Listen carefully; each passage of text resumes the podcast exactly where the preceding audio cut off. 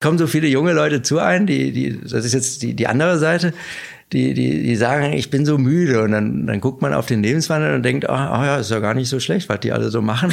Und dann denken die, denken die, irgendwie ist, ist das I-Pünkelchen äh, nach zwei Stunden Schlaf vielleicht irgendwie doch die Schilddrüse. Und da muss man auch sagen, man ist auch als Mensch mal müde. Ne? Und, und, und das ist, muss man uns alle sagen. Alle so immer so ganz ambitioniert, was wir alles vom Leben verlangen. Und das, das ist, ist dann eben oft einfach auch mal darauf hinzuweisen, man darf auch in dieser Gesellschaft mal, mal müde und auch mal ein bisschen traurig sein. Und, und, und, und das hat dann nichts mit der Schilddrüse zu tun. Und die, die ist Schilddrüse, nicht immer schuld. Nee, die ist ganz selten schuld. Also die Schilddrüse ist, das muss man auch sagen, die ist echt ein ziemlich robustes Organ. Das produziert immer wie so ein, wie so ein VW immer das Gleiche.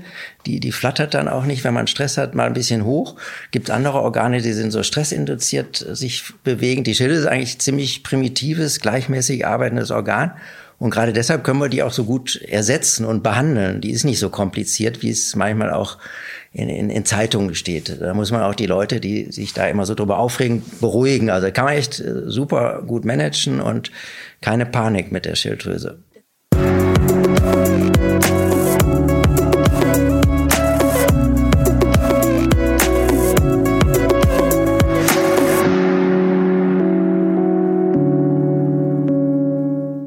Herzlich willkommen bei Ist das noch gesund? Der Podcast der Techniker. Heute wieder in der Version für alle, die es eilig haben. Ich bin Dr. Jael Adler und in der nächsten Viertelstunde bekommt ihr von mir eine Wissensinfusion über die Schilddrüse. Dieses kleine schmetterlingsförmige Organ an unserem Kehlkopf, mit dem so viele Menschen Probleme haben, was sie manchmal gar nicht wissen. Darüber habe ich mich eine gute Stunde lang mit dem Endokrinologen Professor Sven Diederich unterhalten und dabei nochmal richtig viel dazugelernt, auch Dinge, die ich nach dem Medizinstudium noch nicht wusste. Das ganze Gespräch bekommt ihr genau da, wo ihr auch diese Folge hört, in der Podcast-App eurer Wahl. Am besten klickt ihr da einfach auf Abonnieren, dann bekommt ihr jede Woche neues Gesundheitswissen frei Haus. Aber jetzt ran an die Schilddrüse und die interessantesten Momente aus meinem Gespräch mit Professor Sven Diederich. Für alle, die das Organ nicht so gut kennen. Die Schilddrüse ist, wie gesagt, ein kleines Organ. Das sitzt so leicht unterhalb des Kehlkopfes. Und die Aufgabe der Schilddrüse ist eigentlich ganz einfach. Sie produziert Schilddrüsenhormone. Einmal das T3 und das T4. So steht das auch auf den Laborblättern, wenn man mal beim Hausarzt sich das hat abnehmen lassen. Und T4 nennt man auch Thyroxin. Diese Hormone beeinflussen ganz viele Vorgänge im Körper, zum Beispiel den Stoffwechsel, die Verdauung, das Herz-Kreislauf-System und den Temperaturhaushalt. Und wenn die Schilddrüse zu viele oder zu wenig Hormone produziert, dann kann sich das ziemlich deutlich bemerkbar machen. Deswegen gibt man bei Menschen, deren Schilddrüse nicht mehr richtig funktioniert, künstliches Thyroxin in Tablettenform. Gerade bei Frauen ist ein häufiger Grund für eine Schilddrüsenunterfunktion eine Hashimoto-Thyreoiditis. Das ist eine chronische Entzündung, bei der das Immunsystem verrückt spielt und die Schilddrüse angreift. Welche Symptome macht denn eine Überfunktion und welche Symptome macht eine Unterfunktion, dass man mal so in sich hm. selbst hineinhören kann? Das ist eigentlich ziemlich einfach. Unterfunktion heißt ja, alles ist langsamer. Stoffwechsel ist langsam, man nimmt zu, Gedächtnis ist schlechter, man ist weniger elanvoll im Gespräch, also man ist müde, man, man, man, man ist äh, träge. Depressiv ja auch manchmal, Das gibt oder? auch. Hm? Aber wie gesagt, man kriegt das echt so leicht vom Tisch. Ja, das Immunsystem ist ja vielfältig. Also Hashimoto ist das Immunsystem, die Schilddrüse ärgernd, also in die Unterfunktion treiben könnend, hm. aber nicht müssend. Und dann gibt's andersrum Immunphänomene, die dann die Schilddrüse aktivieren, die dann praktisch die Schilddrüse in die, in, in die Produktion treiben. Da gibt's dann sogenannte TRAC-Antikörper, die wir dann auch messen. Und, und, und dieses Immunphänomen macht dann eben diese Mehrarbeit der Schilddrüse. Und dann haben die Patienten äh, natürlich auch ähm, Überfunktionssymptome, kommen mit Nervosität, Gewichtsabnahme, sind manchmal auch froh, jetzt geht das Gewicht runter und dann, dann, dann sieht man, dass das die Überfunktion war, dann, dann hat es aber auch andere Nachteile. Muss man dann also behandeln, eine Überfunktion gehört behandelt, weil man sonst auch Herzrhythmusstörung kriegt. Und das kriegt man dann auch ganz gut behandelt man gibt dann Schilddrüsenhormon stoppende Medikamente. Thiamazol ist so ein gängiges Medikament. Und das Gute an dieser Überfunktion ist, dass sie zu 50 Prozent nach einem Jahr wieder von selbst verschwindet. Deshalb sagt man den Patienten, ich manage mal diese Mehrproduktion und, und wir haben eine gute Chance, dass sich das alles, dass sich das alles wieder beruhigt. Aber manchmal treten ja so die Augen so hervor, ne? Dieser Ex-Ophthalmus wird das genannt. Was passiert denn da mit den Augen und warum geschieht das? Das ist eigentlich die wirklich fiese Sache. Das ist so, ein, so wie wir sagen, so ein kombiniertes, assoziiertes Autoimmunphänomen, dass andere Immunzellen dann in das Fettgewebe hinter die Augen krabbeln und das vermehren und die Muskeln äh, vergrößern das ist eben nicht, das ist nicht so gut zu behandeln. Das haben 50 Prozent der Basedow-Patientinnen so Pi mal Daumen. Und wenn eine Basedow-Patientin vor mir sitzt und schöne Augen hat, dann sage ich mal, da sind wir schon mal froh, weil die dann ja auch gucken im Internet äh, nach, den, nach diesen Augensymptomen. Und das haben eben nur 50 Prozent. Und, und richtig schlimm haben es auch nur 10 Prozent. Und da muss man dann schon auch am Ball bleiben, da muss man mit den Augenärzten kooperieren, da muss man entscheiden, ob man Cortison gibt. Warum bekommt man Probleme mit der Schilddrüse und wie kann man die vermeiden? Da ist die wichtigste Antwort, achtet darauf, dass ihr genug Jod bekommt, denn das Schilddrüsenhormon besteht im Wesentlichen aus Jod. Ja, wichtiges Thema, die Jodversorgung hattest du schon erwähnt. Äh, Jodmangel, das ist weltweit gut bekannt, äh, macht äh, eben einen Reiz für Schilddrüsenwachstum. Und deshalb ist auch, auch in Jodmangelländern der Kropf ein ganz wichtiges Thema. Gibt es auch bei 20-Jährigen in Algerien Jodmangel, dicke Köpfe, die operiert werden müssen. Und in Deutschland hat sich das in den letzten 20 Jahren verbessert. Und die Hauptverbesserung ist, ist einerseits über Jodsalzbenutzung gelaufen und über Tierfütterung und über, über Milchjodierung. Und wenn man das alles gar nicht zuführt, dann, dann ist man natürlich volksgesundheitswirtschaftlich so ein bisschen out of order und hat dann wirklich auch, auch ein bisschen zu wenig Jod in der Ernährung. Und deshalb ist so ein Veganer schon auch auf seine Supplemente angewiesen. Also und da gehört auch, da gehört auch, äh, auch Jod dazu. Und sonst hat man als Veganer, wenn man das lange macht, da habe ich sonst nichts dagegen, äh, dann irgendwann echt ein höheres Risiko, einen Kopf zu kriegen. Und das, das sollte man den Veganern ruhig so mitteilen. Wer zu wenig Jod bekommt, der riskiert eine Struma. So nennen wir eine vergrößerte Schilddrüse. Früher nannte man das Kropf. Und in einer Struma können sich Knoten bilden, die im schlimmsten Fall, ganz selten, zu Schilddrüsenkrebs führen können und dann mitsamt der Schilddrüse herausgenommen werden müssen. Ich finde, die erste und allerwichtigste Frage ist, ist das wirklich eine tickende Zeitbombe, wenn man so lange Knoten in der Schilddrüse hat? Also ab wann muss man nervös werden und wann ist das Risiko für Krebs da? Ist eben gar keine tickende Zeitbombe. Man braucht aber einen Arzt, der einmal sagt, das ist jetzt gut oder böse. Und da haben wir ganz klare Kriterien die kann man abklären. Das ist dann die, die andere Zumpf, die die Schilddrüse behandelt, das sind die Nuklearmediziner.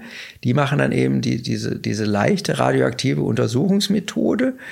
Und äh, man gibt eben Jod von außen, radioaktiv markiert. Das landet alles in der Schilddrüse und dann, dann ist, gibt die Schilddrüse dieses schöne Schmetterlingsbild, was du eben am Anfang auch erwähnt hast. Und wenn der Schmetterling äh, ein Loch im Flügel hat, also dass der Knoten nicht arbeitet, äh, dann, dann weiß man, der ist kalt und der gehört dann wiederum von einem versierten Arzt punktiert, weil der heiße Knoten, der dann eben ein, ein, ein, ein eine Mehrspeicherung zeigt, Aha, der ist also immer der, gutartig. Der ist so aktiv und, und, und ja. hormonproduzierend oder so, dass er dann eben ganz viel von dem Jod aufnimmt und deswegen heißer wirkt, also sich äh, noch stärker darstellt als das restliche Schilddrüsengewebe? Genau, der kann dann eine Überfunktion machen, wenn er, wenn er ganz ausflippt, aber der ist niemals böse. Also deshalb ist einfach die Botschaft, Zintigraphie eine wichtige Untersuchung, auch nur einmal dann gemacht, dann weiß man, ob das kalte oder heiße sind, braucht man auch nicht, nicht dauernd machen und, und dann die kalten, größer ein Zentimeter, die müssen sauber punktiert werden und, und dann kann man dem Patienten aber sagen, der ist gutartig und die Vorstellung ist auch die, dass der dann immer gutartig bleibt. Also dass sie dann umspringen, das, das äh, ist dann eigentlich äh, gut belegt, dass das nicht passiert. Trotzdem zur Beruhigung sehen wir die Patienten dann immer mal wieder und gucken dann so nach anderthalb Jahren auch nochmal, ob das gewachsen ist, weil man manchmal ja auch ein bisschen Thyroxin und Jod gibt, damit da nicht noch mehr wächst. Also die sind dann schon in unserer Obhut, aber da haben wir ganz viele Patienten, die, die dann eben nicht beim Chirurgen landen, sondern die dann eben bei uns beruhigend äh, mit, mit den kleinen Knoten weiter glücklich leben. Das fand ich so schön an meinem Gespräch mit Sven Liederich, diese beruhigende Botschaft, dass man keine Panik haben muss, wenn mit der Schilddrüse etwas nicht stimmt. Also die Schilddrüse ist, das muss man auch sagen, die ist echt ein ziemlich robustes Organ. Das produziert immer wie so ein, wie so ein VW immer das Gleiche. Die, die flattert dann auch nicht, wenn man Stress hat, mal ein bisschen hoch. Gibt andere Organe, die sind so stressinduziert sich bewegen. Die Schilddrüse ist eigentlich ziemlich primitives, gleichmäßig arbeitendes Organ. Und gerade deshalb können wir die auch so gut ersetzen und behandeln. Die ist nicht so kompliziert, wie es manchmal auch in, in, in Zeitungen steht. Da muss man auch die Leute, die sich da immer so drüber aufregen, beruhigen. Also kann man echt äh, super gut managen und keine Panik mit der Schilddrüse. Keine Panik sollte man auch vor Jod haben. Jod ist wichtig. Es gibt eine Menge selbsternannte Experten im Internet, die etwas anderes sagen. Da heißt es dann zum Beispiel, dass Jod die Gefahr für die Entstehung einer Hashimoto-Thyreoiditis steigern würde. Es gibt Leute, die sind panisch, Jod einzunehmen, gerade die, die Hashimoto betroffen mhm. sind. Woher kommt diese Angst und ist die berechtigt? Nein, die ist nicht berechtigt. Es gibt schon so Untersuchungen, dass wenn man eine Bevölkerung gut Jod versorgt, ist Hashimoto ein bisschen häufiger, aber die Betonung liegt auf bisschen. Also, also man muss so sagen, gute Jodversorgung macht den Kopf, der operiert werden muss, um 80 Prozent runter und, und Hashimoto vielleicht um zwei Prozent höher. Ne, und das ist so die, die, die, die, die Sachlage. Also, also muss man auch immer, immer, immer, immer so genau kommunizieren. Und aus diesen Daten haben dann irgendwelche Hashimoto-Foren oder Hashimoto-Guru-Ärzte gesagt, äh, wenn du jetzt Jod dazu nimmst, dann, dann explodiert deine Hashimoto. Das ist, äh, ist, ist, ist überhaupt nicht belegt und ist wirklich Unsinn. Und deshalb äh, darf man als Hashimoto-Patientin auch, auch, auch Jod zuführen und dass die Schilddrüse dann da irgendwie äh, Kapriolen schießt, das gibt's einfach nicht. Und das kann man eigentlich ab, äh, ablehnen, diese, diese, diese Jodpanik muss man auch ablehnen, äh, auch im familiären Setting, wenn die Mutter sagt, ich kriege kein Jod, das ist für die Kinder schlecht, also muss man ganz klare Stellungnahme machen, auch Hashimoto soll Jod schlucken und, und dass das dann irgendwas verschlimmert, ist auch nicht belegt. Wenn ein Paar nicht nicht äh, schwanger wird, äh, sollen so, sowieso immer beide untersucht werden. Meist wird die Frau ja vorgeschickt, aber die Frau sollte wirklich einen TSH-Wert äh, in der Akte haben, weil mit einer Unterfunktion wird man eine, schwerer schwanger und eine leichte Unterfunktion merkt auch nicht jede agile Frau. Die erste Anlaufstelle ist auch bei Schilddrüsenthemen immer die Hausärztin oder der Hausarzt. Es kann dann aber auch mal sinnvoll sein, zum Spezialisten zu gehen. Das sind die Endokrinologen, also Kolleginnen und Kollegen, die sich mit dem Hormonsystem beschäftigen. Die Hausärzte haben das echt gut drauf. Das, das ist, ist, äh, ist, ist auch kein Hexen und kein Kunstwerk. Und wenn man da dann eben unzufrieden ist und denkt, der Junge macht das nicht richtig oder die Frau macht das nicht richtig, dann soll man zu uns kommen. Aber die meisten Patienten sind bei den Hausärzten echt in guten Händen. Die Endokrinologen kommen vor allem auch dann ins Spiel, wenn es um die Frage geht, operieren oder nicht. Na, wir Internisten sind ja immer mit, mit Operationen sehr zurückhaltend. Das ist auch gut. Und wir denken schon, dass äh, immer noch zu viel operiert wird. Äh, ich hatte ja gesagt, wie das Szenario ist der Abklärung. Und wenn man das nicht so akribisch macht oder der Patient auch Angst hat, Knoten gleich Krebs, wichtige Thema, dann rennt der Patient auch selber hin und sagt dann lieber alles wegmachen.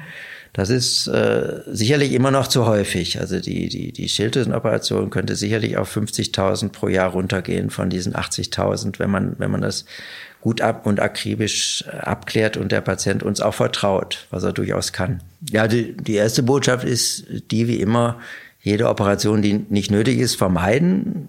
Schilddrüsenoperationen sind aber, wie ich gesagt habe, trotzdem noch häufig. Deshalb ist so ein Chirurg da auch immer noch sehr gut geübt drin, muss man auch sagen. Also 80.000 Operationen, das hat ein Operateur, so ist eine der vierthäufigsten Operationen immer noch, das hat er, hat er gut drauf. Und trotzdem sollte man immer zu einem Operateur gehen, wenn man dann operiert werden muss, der das häufig macht, also zu einem Schilddrüsen-Spezialisten. Das weiß dann der Hausarzt und der Endokrinologe auch, wo er dann hinschickt. Also das ist schon wichtig, weil dann sind erwiesenermaßen die Komplikationen auch, ähm, auch niedriger. Und die Komplikationen sind, sind alle auch zu managen.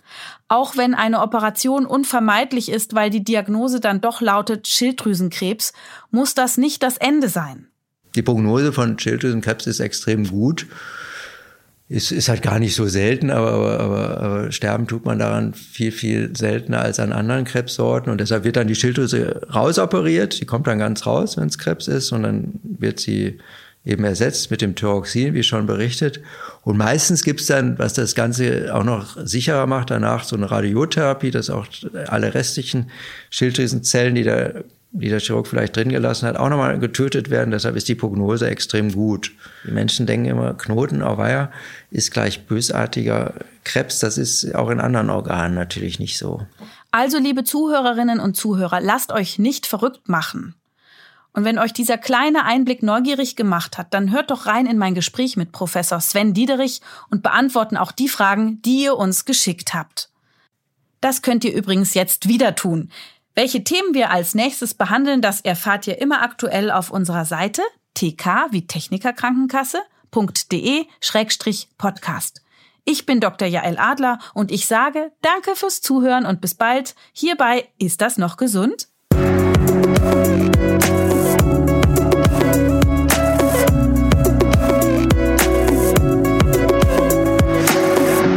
Das war Ist das noch gesund?